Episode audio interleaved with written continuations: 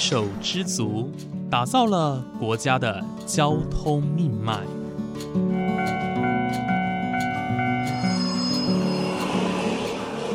翻山越岭，运送着历史的独家记忆。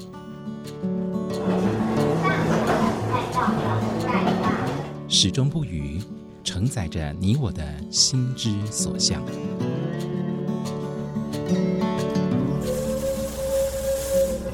各位旅客您好，欢迎搭乘本班次列车，我是胡浩辰，欢迎来到鬼世界，让我们一起探索铁道文化，感受铁道温度，记录铁道故事。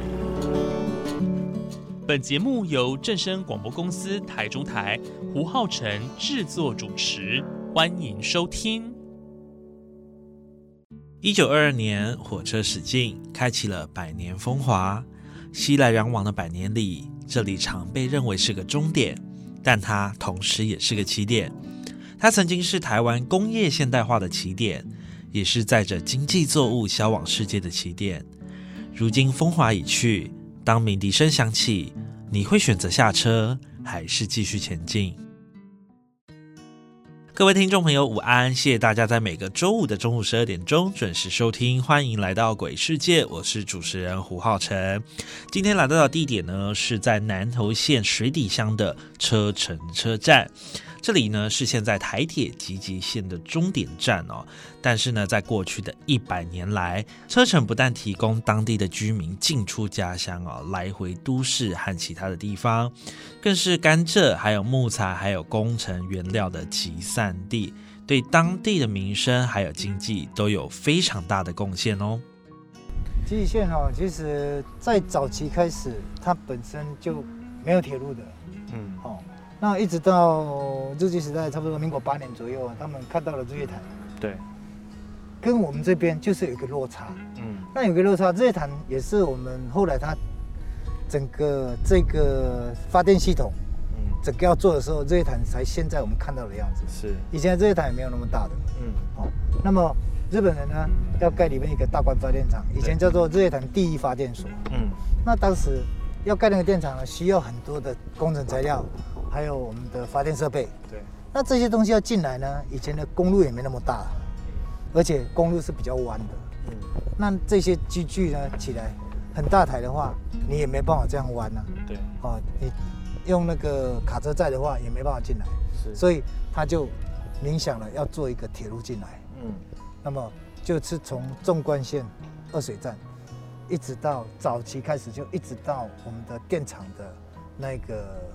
啊，电厂的厂址，哦，铁路是做到那边的，是，所以在民国十二年的话，这条铁路就通了，嗯，啊，那那时候呢，呃，日本电气公司他们所建的要在做那个电厂嘛，所以这条铁路是他盖的，对，私人盖的，日本的私人这个私人企业，对，他们是一个私人的大企业盖的，那么盖好以后呢，啊，他从这个车程到电厂这一段呢。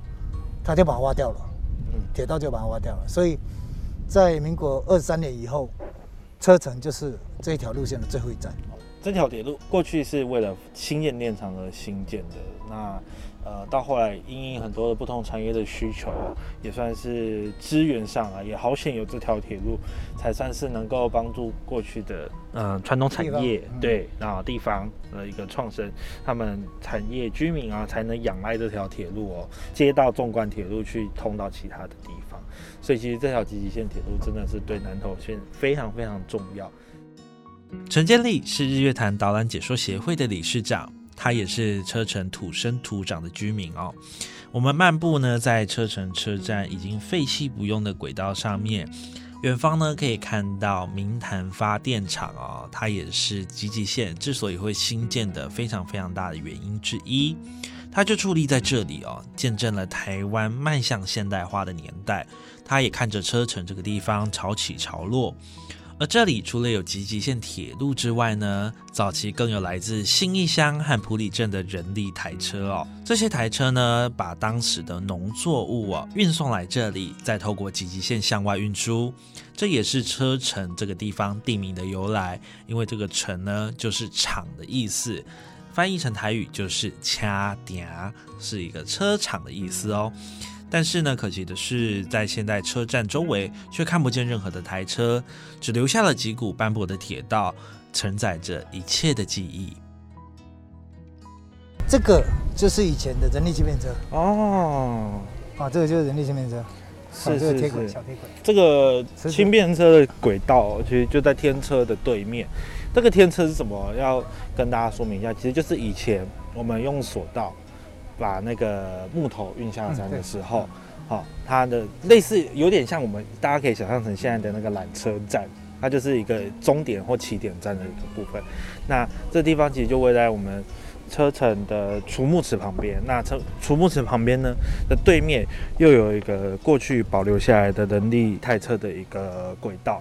好，这个就是以前留下来的吗？对，这以前留下来的。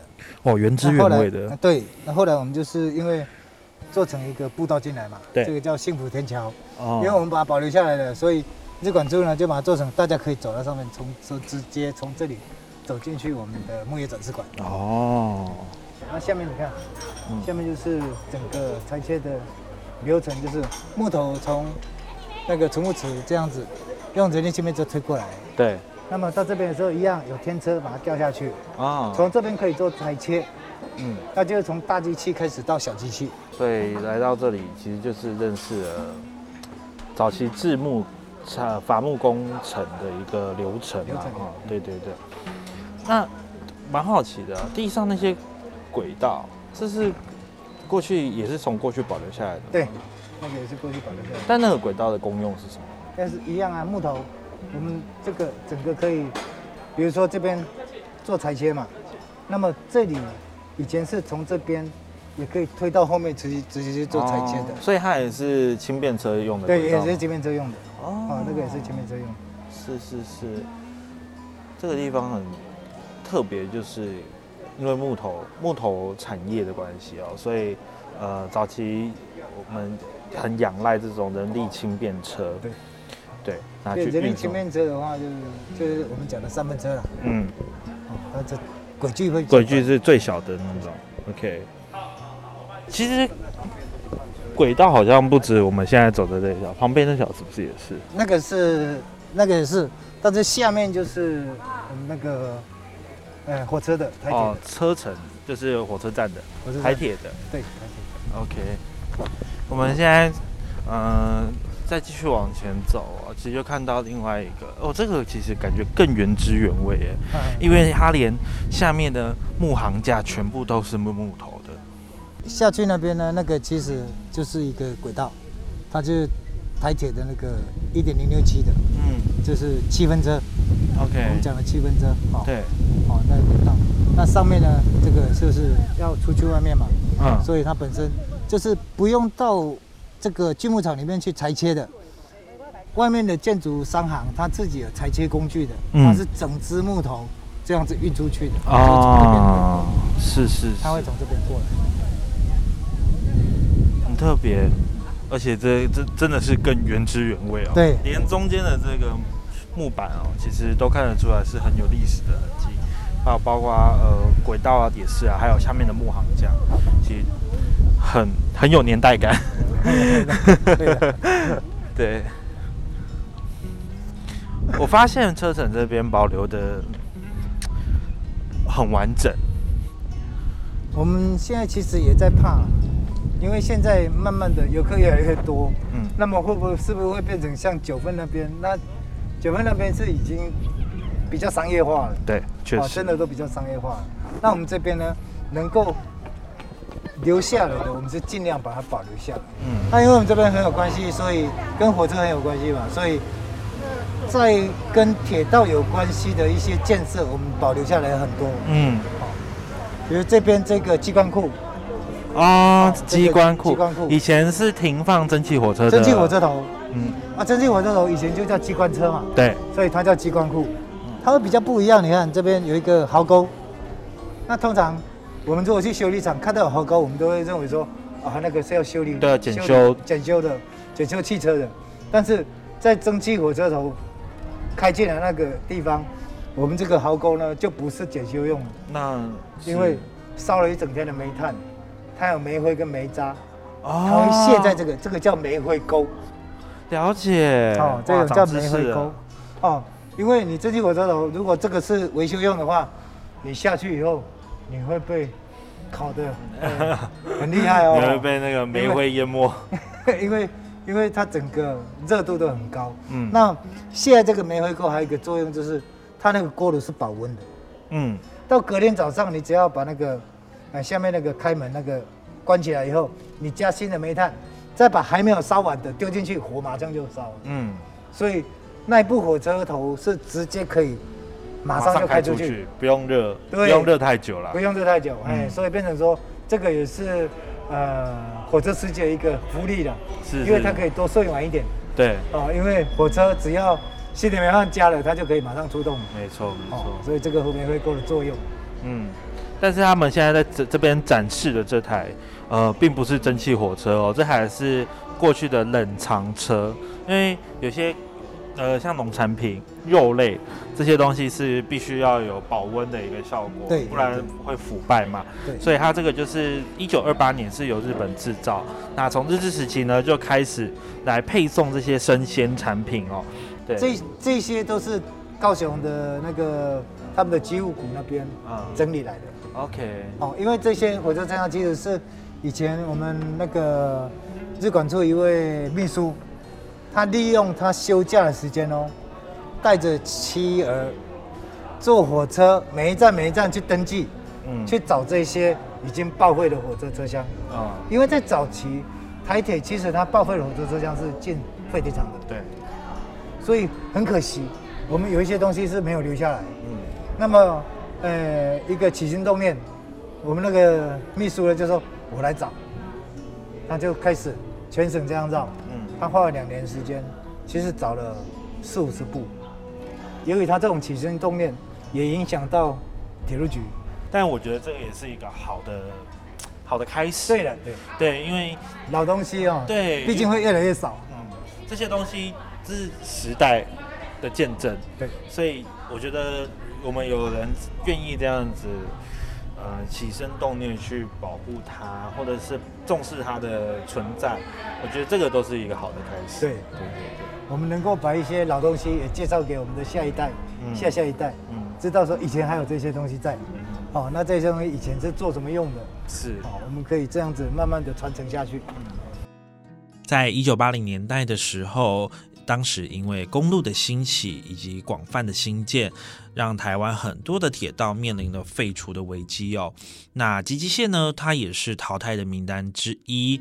当时哦，已经准备要拆迁了。不过当时吉吉县居民呃是非常极力的要把这条铁路给保留下来，而胡有成是当时水里乡车城村的村长。一旦得知吉吉县的未来备受挑战，马上就号召了当地的居民一起搭着火车，努力的把吉吉线给留下，不让南投县境内的这条唯一铁路走向历史。这个吉吉支线这个火车哈，我最有印象。我小时候哈，在七岁我念书的时候，因为我家里住在山上，要走很远，父母亲不放心，就在一年级的时候就就寄养在我舅舅，就是现在的水塔旁边。我我很有印象，啊，那个火车哦，那时候 CK 一幺四是停在这里，哎，晚晚上停歇。啊，那个晚上的时候，它有那个蒸汽呀、它还有火种嘛，也要保留火种。啊，火种还是有那个热热度啊，啊，蒸汽还是有。我睡着的时候，又噗一声，又那个排放那个蒸汽声音，整个晚上都睡不着。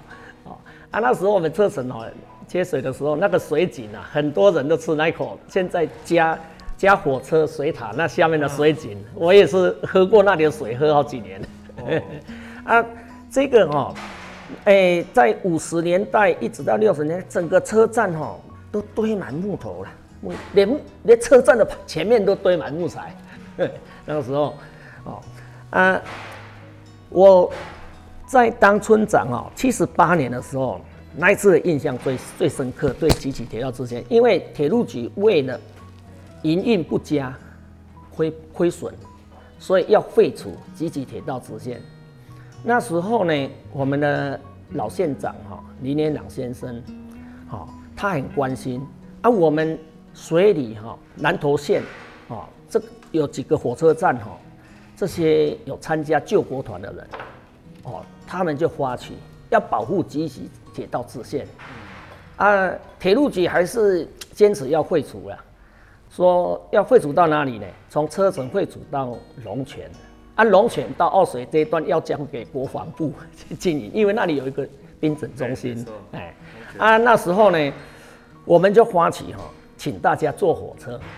啊，那因为我当村长啊，啊，我也参加了嘛，这个铁道协会，啊，铁道协会参加。后来铁路局一直讲说他亏损没办法进，我们就帮铁路局去调查亏损的原因在哪里。哦，大家很热心去调查，我又发现到。八个亏损原因。哦，有八个，八个，哎，我简单的讲一下，就是说，第一个哈，它的这个车站呐，哈，它的管制啊不好，那个没有买车票的比买车票的人坐火车可能还要多，逃票，逃票，因为水里站、车人站这个到处都可以可以逃票啊，集体站就比较难，他会走铁道，啊，所以说那个第一个亏损原因，啊，啊，第二个呢？站务人员不足啦，啊，这个管理不当嘛，啊，呃，然后呢，他那个老的火车厢哈，哎，本来中关线都是用新的，对，啊，那个旧的才搬到支线来，哎，啊，旧的搬到支线，它的维护成本啊，维修成本高啊，啊，这个也算在我们集集支线那，这这不合道理的啊，啊，再来倒班房的人编制在集集支线，他一半以上的那个。整修铁道的时间都在支援纵贯铁路啊，这个薪水编在我们这里呀，对不对？哦，再来呢，正昌木业公司啊，刚好是因为他加班工厂哦停停工了，对啊，坐火车的人也比较少了啦，好，这个也是一个原因啦，因为他本来甲板工厂那个它的木木头来源是来自于南洋南洋嘛国家的嘛，后来他们南洋国家不出不再出口原木给台湾。他希望台商去设厂，他要创造他的就业机会啊！哦，这啊，后来这个坐火车的人也比较少哦。后来我们就发起一个哈护铁运动，对，哎，就那时候县长哈带头 啊，就请南投县的人哦都来坐火车哦，由南投县的人来关心集体铁道支线，因为这条支线要废除很很容易，如果要再恢复就很难了。啊，这是发展观光的唯一的一个铁路，南投县只有这一条铁路而已嘛，对不对？啊，唯一的这条铁路怎么可以废除？废除就完了啊！啊，后来呢，哎，就发起哦，大家坐火车，后来呢，就找立法委员到立法院开公听会，最后决定这一条积极支线要保留下来，哎，那就是今天发展观光带动南投县很重要的这条铁路。在众志成城的努力之下呢，吉吉县免于了被拆除的命运。但好景不长哦，挑战是一个接着一个来。在一九九九年九月二十一号的九二一地震重创了南投县，但上帝把车城关了一道窗，却又帮他开了一道门。就在灾后重建时期，多亏了日月潭风景管理处把车城这个地区纳入了管理范围，让车城呢能够在震后快速的重生。如今，车城成为了南投县重要的观光景点。来到这里的人呢，都纷纷放慢了脚步，享受这里独一无二的景色。眼见车城的光明未来，但却面临到了一个很大的问题，也就是严重的人力外流。当时那些捍卫铁路保存、走过灾后重建的居民已渐渐老去，但却找不到年轻人回来继续接棒。让车城社区发展协会的前总干事陈聪明非常的担忧。投入地方创生和社区营造数十年的他，迫切的希望有人能够将车城的文化传承下去。事实上，哈，九二一之前只是一个雏形，日月潭那时候风管处还没进来。对。所以，所以地震那个当下，他们社区发展协会晚上还在开会，清晨大家才知道。地震重创整个南投，怎么样去再把车程再推动？不要因为地震就停掉嘛。经过公部门还有那时候救国团也有投入了，哦，就举办一个秘密花园嘛。陈生来做主导嘛，他啊，所以那个活动，哎，真的是炒热车城。所以，我接设计总干事大概在九十二年，接以后我们就写计划书、办活动，好把车城的这个产业文化、它的自然景观，把它宣传出去，造成一波波的这个游客的人潮的进来。好，那再来硬体建设，每年每年都有硬体建设。我刚才讲十几亿呢，十几亿唔唔是一一盖都甲开落，啊，它是今年的逐年编列预算。哦，啊，当然这个有一个总规划，它的总规划啊，所以现在这里存在很多相关的建筑，就是跟铁路有关的，跟木材产业有关的，跟电力有关的，所以我们这里啊都逐年的。把它拓展开来，哦，所以游客逐年增加，已经破百，哦，这个就是一个地方发展它的成果，就是我们地方居民现在就是人力老化，人力老化好像我我们六十几岁了，在地方还在做这个工作哈，哎，所以没有年轻的来接班了，这个就是我们未来可能要面对的一个新的问题。从出生到成长、读书，到这个当兵回来，一直到社会工作，啊，再回来乡下已经四五十岁了。那个时候这样就投入社区工作。是。什么叫做文化？不知道。什么叫做产业？不知道。就是在社区里面投入以后，从事社区工作以后，知道我车城是一个产业的车城，是一个文化的车城。也后来开始找资料。我们的前辈都已经做一段时间了啦，然后我们去接，但是我们就是要把它整合嘛，因为那个时候就是差不多九十几年，日月潭刚投入嘛，啊，我们当然不能完全是依靠日月潭风管出来做主导，我们就躺着给他拖，所以我们自己也要自立自强嘛。那个时候我们就去了解说车城它的产业起源，当然这个这个大家都知道就是轻便车嘛，哦，印堂，然后后来日本时代的台湾总督府的。电力株式会是盖发电厂啊，后来交给台湾电力公司了，哦，然后呢，再来就是五十年代的木业产业的发展，哦，所以这个要从制糖产业开启车整的产业起源，哦，然后到铁路产业，铁路产业就是因为要运送机器设备盖发电厂，啊，到五十年代的木材产业，这个是有一个顺序的，就到了这个我们日港风管处。进驻车城为什么会进驻车城？我刚才讲的，在地文化产业，他投入十几亿在车城，那为什么不拿去别的地方投？对，就是因为这个地方它有潜力，它有存在的一个价值，有空间存在的一个发展。走过百年的淬炼，让文化的车城、有产业的车城历久弥新。但如何走过下个百年？如何让更多有志青年愿意回乡传承？就如同早期数百辆台车停泊在此，才是首要之最。